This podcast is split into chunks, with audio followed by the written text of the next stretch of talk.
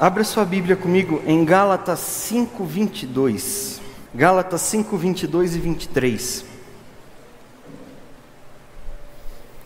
Mas o fruto do Espírito é amor, alegria, paz, longanimidade, benignidade, bondade, fidelidade, mansidão, domínio próprio.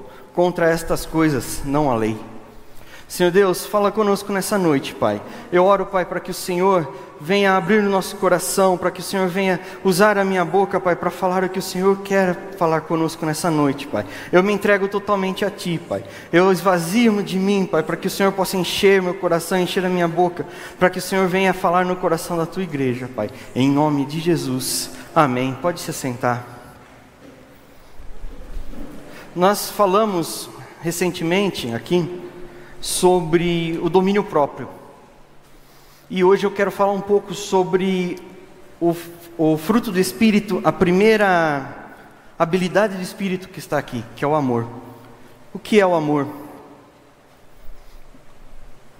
Mas antes eu vou falar um pouco sobre o fruto do Espírito em si, né? Como eu já tinha falado da outra vez. É, aqui nós vemos aqui em Gálatas que Paulo envia essa carta para a igreja dos Gálatas. E a palavra do fruto aqui significa resultado, evidência. Ou seja, qual o resultado que o Espírito, que o resultado que eu tenho na minha vida, se o Espírito governa a minha vida. Né? O resultado é este: amor, alegria, paz, longanimidade, benignidade, bondade, fidelidade, mansidão e domínio próprio. Esse é o resultado do governo do Espírito em nós. E se olharmos também nos versículos anteriores, Paulo traz um contraponto com os resultados de sermos governados pela carne, que ele chama de as obras da carne. Lá no versículo 19, diz: Ora, as obras da carne são conhecidas e são imoralidade sexual, impureza, libertinagem, idolatria, feitiçarias, inimizades, rixas, ciúmes, iras discórdias, divisões, facções, invejas, bebedeiras, orgias e coisas semelhantes, semelhantes a estas. Declaro a vocês, como antes já os preveni, que os que praticam tais coisas não herdarão o reino de Deus.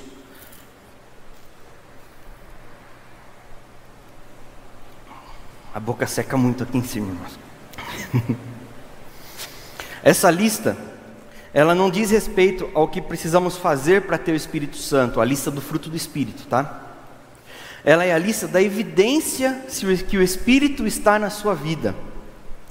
É, quando eu não encontro na minha vida algum desses itens da lista, que está lá no versículo 22 e 23, é, nós precisamos nos questionar se realmente o Espírito está governando a nossa vida.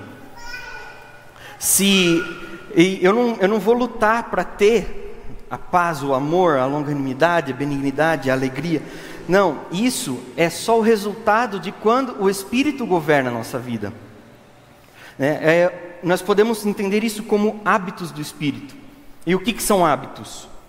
Hábitos são comportamentos que revelam quem habita em você.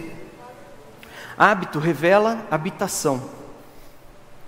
Por exemplo, a minha casa ela tem uma série de hábitos, porque eu moro lá com a minha família. Eu, a Jéssica, a Sara, nós temos uma série de hábitos que, que, que estão dentro da minha casa. Se um dia eu mudar de casa e outra pessoa vier morar na minha casa, os hábitos daquela casa onde eu moro hoje vão mudar. Não vão ser os mesmos. E os hábitos da minha família vão para outra casa onde nós vamos morar. E a pergunta que eu quero que você medite é: quem habita em você? Não precisa responder isso para ninguém, mas mostre os seus hábitos. Essa é a evidência de quem habita em você. Os seus hábitos revelam quem habita em você. O Espírito Santo é Deus, Deus habitando em nós. Ele quer estar junto com nós todo o tempo. Ele quer viver com a gente, Ele quer morar com a gente. E Ele decidiu vir para dentro de você, para dentro de mim. E o Espírito Santo é a gente se tornando um com Deus. É a ligação entre nós e Deus. Mesmo antes das palavras saírem da nossa boca, Ele já conhece, porque Ele está aqui dentro de nós. Agora, tem também uma situação que você pode dizer assim: eu tenho a certeza que eu tenho o Espírito Santo, só que às vezes, algum desses itens das obras da carne falam por mim, mostram por mim. É, nós podemos.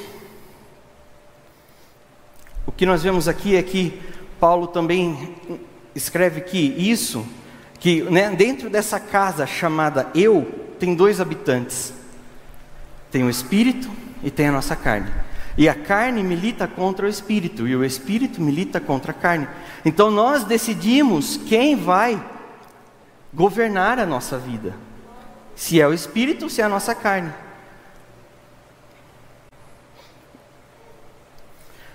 No versículo 19, Paulo fala sobre as obras da carne, no plural. Eu falei isso aqui da outra vez também. E no versículo 22 ele fala sobre o fruto do Espírito, no singular. Né? Eu dei o exemplo da, da outra vez como, como se fosse um cacho de uva, né? onde é um único fruto, mas tem várias uvinhas que crescem juntos. Mas nós também podemos entender como um fruto em camadas.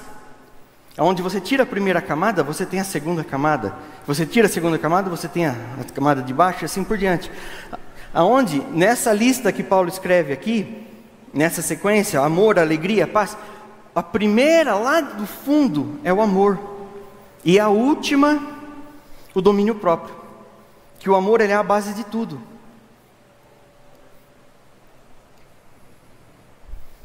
E nós, as obras da carne nós podemos entender como um cardápio. Um restaurante, por exemplo. A gente vai num restaurante e a gente pede o cardápio lá e a gente fala. É, a gente chega para o garçom, né? E pede, ah, vê um, um pouquinho de inimizade para mim, vê uma rixa para mim. É por isso que ele fala ah, no plural, porque isso, isso é não, não é todos esses itens que envolvem nas obras da carne, como se fosse uma obra só. Mas o fruto do Espírito ele é um só. Então, quando você tem o Espírito Santo habitando em você, o Espírito faz com que tenhamos toda, todos esses hábitos do fruto do Espírito como um só. Ele, ele floresce na nossa vida. Mas hoje nós vamos falar um pouco sobre o amor, como eu disse no começo. Abre comigo em Mateus 5,43.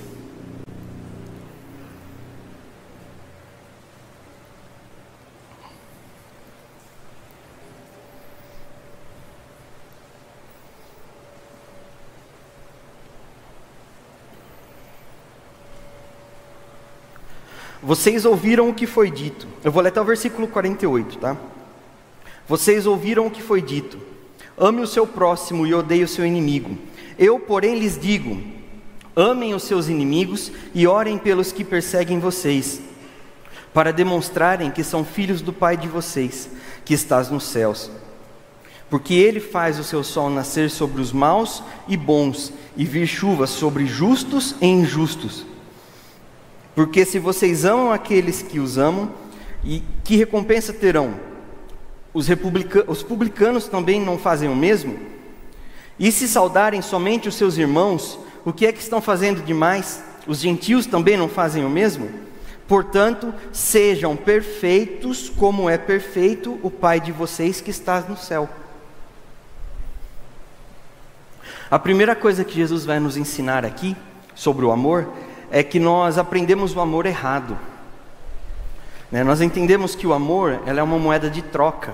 Ah, você me trata bem, eu te trato bem. Você me faz algo bom, eu te faço, eu te, eu te trato bem, eu te faço algo bom, eu amo você. Né? Nós entendemos que que se é, a, a, pessoa não me tratar bem, eu não sou obrigado a tratar bem. Isso, isso é o que o mundo nos ensina do amor. Se a pessoa falar mal de mim, eu não vou amar aquela pessoa, eu não preciso olhar na cara daquela pessoa. A pessoa falou mal de mim. Se a pessoa contou uma história, inventou algo contra você, ah, eu não, você não precisa olhar na cara dela. Não, isso é o que o mundo nos ensina. Mas, grava bem isso que eu vou te falar. O amor é a natureza do discípulo. Nós devemos amar a todos. Aqui Jesus fala: Eu vos digo, amem os seus inimigos e orem pelos que perseguem vocês. O amor é o que flui de mim involuntariamente. Alguém me trata bem, o que sai de mim? O amor. Se alguém me trata mal, sai o amor. Se alguém fala algo errado sobre mim, o que sai? O amor. Porque agora eu não tenho mais o governo das minhas atitudes. Agora é o Espírito que governa a minha vida, e o resultado do governo do Espírito em minha vida é o amor. Qual é o pré-requisito para ser amado por um discípulo? É só estar próximo. E a segunda coisa que Jesus nos ensina sobre o amor é que a marca do discípulo é o amor. Ele diz: ame os seus inimigos e orem por quem perseguem vocês, para demonstrarem que são filhos do Pai de vocês que estás nos céus. Como nós demonstramos quem é Deus? Amando. A marca, a marca dos discípulos de Jesus é o amor. Olha o que diz lá em João 13, 34. Eu lhes dou um novo mandamento: que vocês amem uns aos outros, assim como eu os amei, que também vocês amem uns aos outros. Nisto, todos conhecerão que vocês são os meus discípulos, se tiverem amor uns aos outros. Qual é a nossa marca? O amor. Qual é o nosso logotipo? O amor. Qual é, o que é que deve estar estampado de mais em destaque na nossa vida? O amor. Será que hoje essa é a nossa marca? Pergunta para qualquer pessoa lá fora, fala assim: olha, eu vou te falar uma palavra, você fala a primeira coisa que vem na sua cabeça: evangélico. Qual será que é amor? A primeira coisa que vem? Ou é ativista, hoje, na situação que está hoje, bolsonarista. Não, nós temos que ser amor. Hoje tem situação que dá vergonha da gente falar que a gente é evangélico. Ah, o que, que você é? Ah, eu sou uma parada aí, sou alguma coisa aí, discípulo de Jesus. Mas é difícil a gente falar que é evangélico, porque o evangélico, a palavra evangélico se tornou muito banal. Não, não é o que, o que realmente é, identifica um discípulo de Cristo. Hoje o, a gente vê atores, é, pessoas ímpias falando: ah, agora eu virei evangélico, virei crente porque é moda. Mas e lá dentro não, não mudou. E qual, é a, qual foi a última vez que você orou pedindo para Jesus te dar o te fazer aflorar o amor em você. Qual foi a última vez que você orou diante de Jesus pedindo: "Me ensina a amar o meu próximo"? Me ensina a crescer no amor. O amor ele tem que ser a nossa marca. Mas o que é o amor? Até agora a gente falou sobre as coisas que nós aprendemos de errado, né? Que, que o mundo ensina errado. Outra situação que o mundo ensina errado também é que hoje é válido todas as formas de amar. Não. Isso eu vou, falar, vou contar lá mais para frente um pouquinho o que é o amor. Nós vamos lá em 1 Coríntios 13, versículo 1.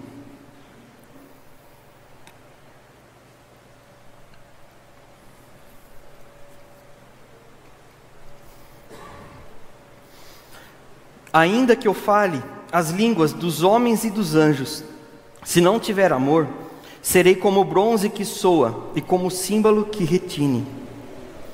Ainda que eu tenha o dom de profetizar e conheça todos os mistérios e toda a ciência, ainda que eu tenha tamanha fé, a ponto de transportar montes, se não tiver amor, nada serei.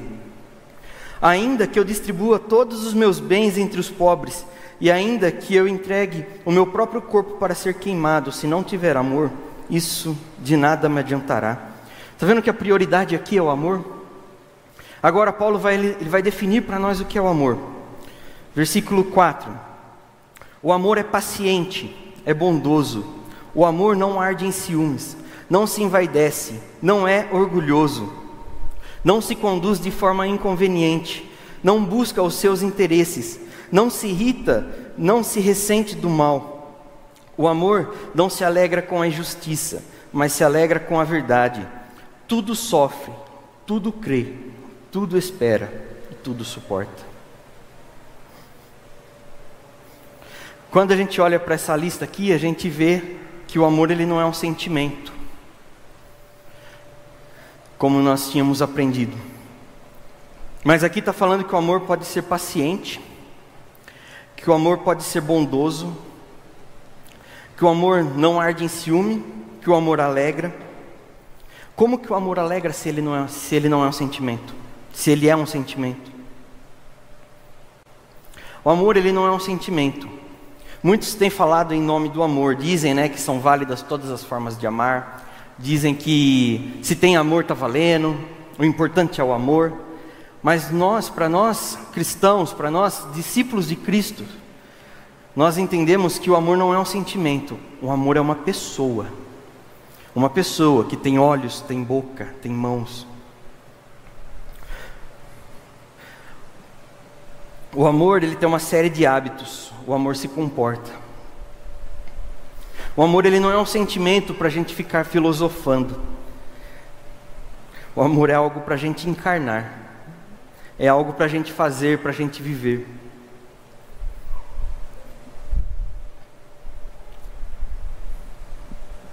Nós podemos sair daqui e viver daqui e viver o amor. O amor é, uma, é a forma de como eu me comporto lá fora. Não é algo que eu sinto. Ah, eu fui na igreja hoje, eu não senti nada, eu não senti um arrepio, eu acho que Deus não me ama. Não, o amor não é um sentimento que, que fica aqui dentro. O amor ele é algo para nós encarnarmos, para nós vivermos.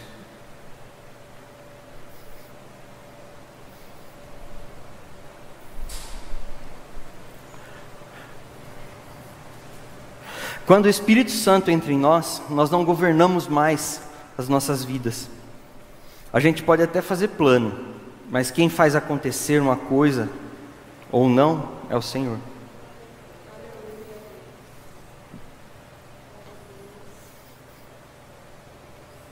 O amor, ele é ter o hábito de não se alegrar com a injustiça. O amor, ele, ele é ter o hábito de perdoar, porque ele disse que o amor não se ressente do mal. O amor é eu chegar na igreja e falar assim: ah, eu não vou sentar aqui nessa cadeira porque eu não gosto. Não, o amor é chegar aqui e perguntar para você: você está confortável aí onde você está?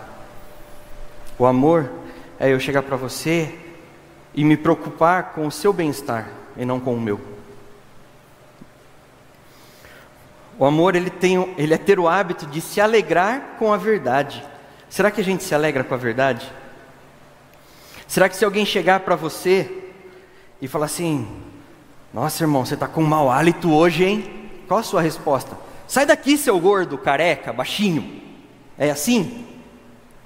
Não, o amor ele é ter o hábito de se alegrar com a verdade, de ouvir a verdade e de falar a verdade. O amor é ter o hábito de tudo sofrer pelas pessoas. O amor é ter o hábito de tudo crer em relação às pessoas. É ter o hábito de tudo esperar por causa das pessoas. E é ter o hábito de tudo suportar pelo meu próximo. O amor é ter o hábito de ser igual a Jesus de ser um espelho que reflete o que Jesus fez com as outras pessoas. É a, é a nossa natureza se você deixar o Espírito te governar. O amor, ele é uma pessoa para a gente imitar, Jesus Cristo. Olha para Ele para saber se você está amando.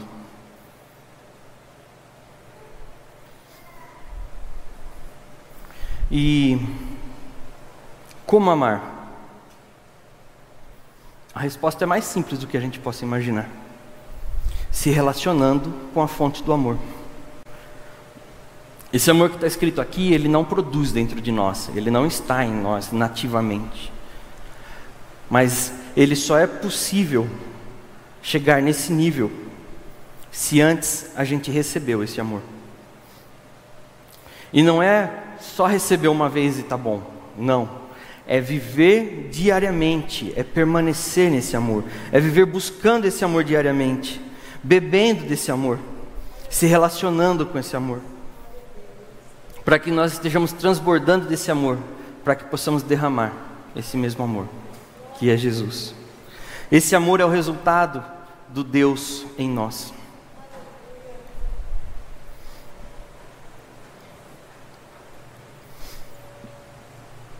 Eu quero fazer um desafio para você nessa noite.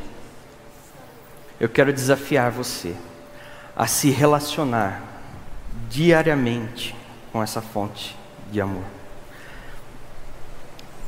para que esse amor possa fluir de dentro de você. Se relacionar com Deus diariamente, para que esse amor possa fluir através de você. E eu quero te mostrar um texto na Bíblia que fala exatamente sobre o amor. Feche seus olhos. Só ouça essas palavras penetrar no seu coração. Você que está em casa, feche seus olhos também. E escute. Deixe isso, essas palavras penetrar na sua alma, no seu espírito. Eu vou ler em João 15, que diz assim: Eu sou a videira e meu pai é o lavrador. Todo ramo que estando em mim não der fruto, ele o corta. E todo que dá fruto, ele limpa para que produza mais fruto ainda. Vocês já estão limpos por causa da palavra que lhes tenho falado. Permaneçam em mim e eu permanecerei em vocês.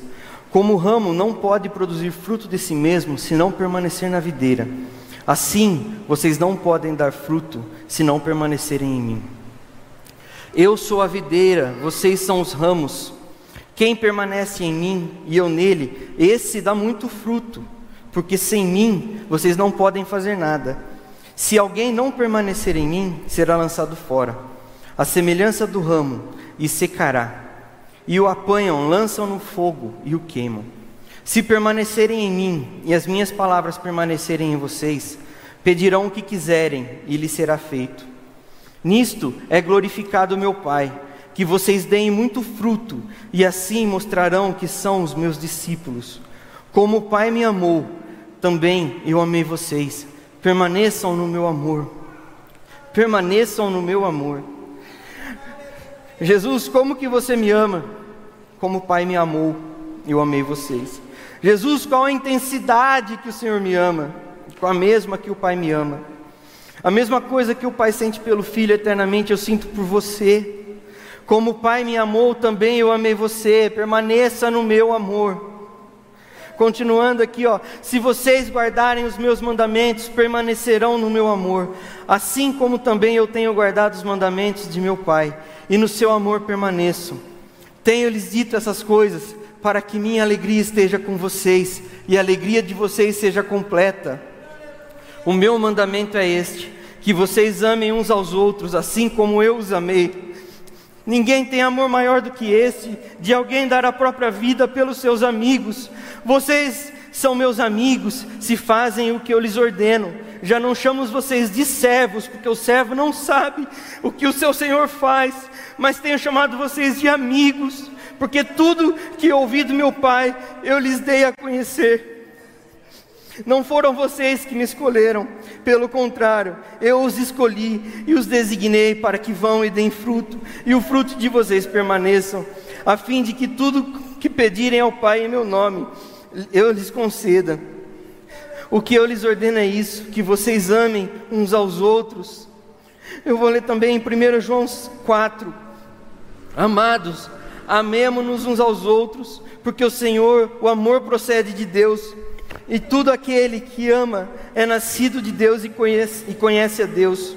Quem não ama não conhece a Deus, pois Deus é amor. Nisso se manifestou o amor de Deus em nós, em haver Deus enviado o seu Filho unigênito ao mundo, para vivermos por meio dele. Nisto consiste o amor, não em que nós tenhamos amado a Deus, mas em que Ele nos amou e enviou Seu Filho como propiciação pelos nossos pecados. Amados, se Deus nos amou de tal maneira, nós também devemos amar uns aos outros. Nunca ninguém viu Deus. Se amamos uns aos outros, Deus permanece em nós e o seu amor é em nós aperfeiçoado. Senhor Deus, que nós possamos aprender, Pai, cada dia mais o que é o amor. Senhor, que nós possamos, Pai, fazer com que esse amor flua de dentro de nós diariamente em nome de Jesus, nós queremos, Pai, estar diante desse amor. Nós queremos que o Senhor seja, Pai, o governante da nossa vida. Venha com teu espírito governar a nossa vida, Pai. Em nome de Jesus, Senhor Deus, que o Senhor possa falar, continuar falando em nossos corações nessa noite, Pai. Em nome de Jesus, leva cada um para nossa casa, Pai, para que nós possamos durante a semana meditar nessa palavra, Pai. Em nome de Jesus, Pai. Em nome de Jesus. Aleluia.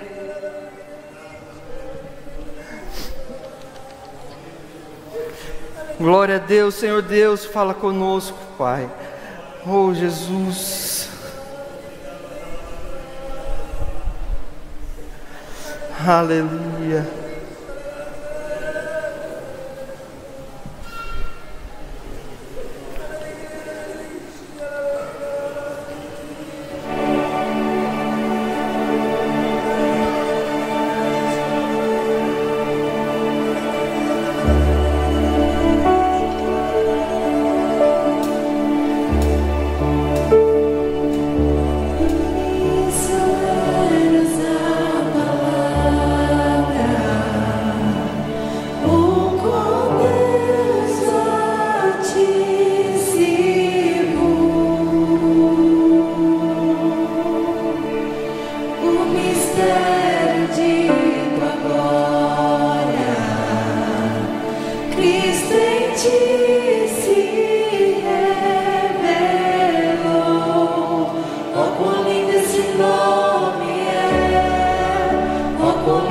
Mexico.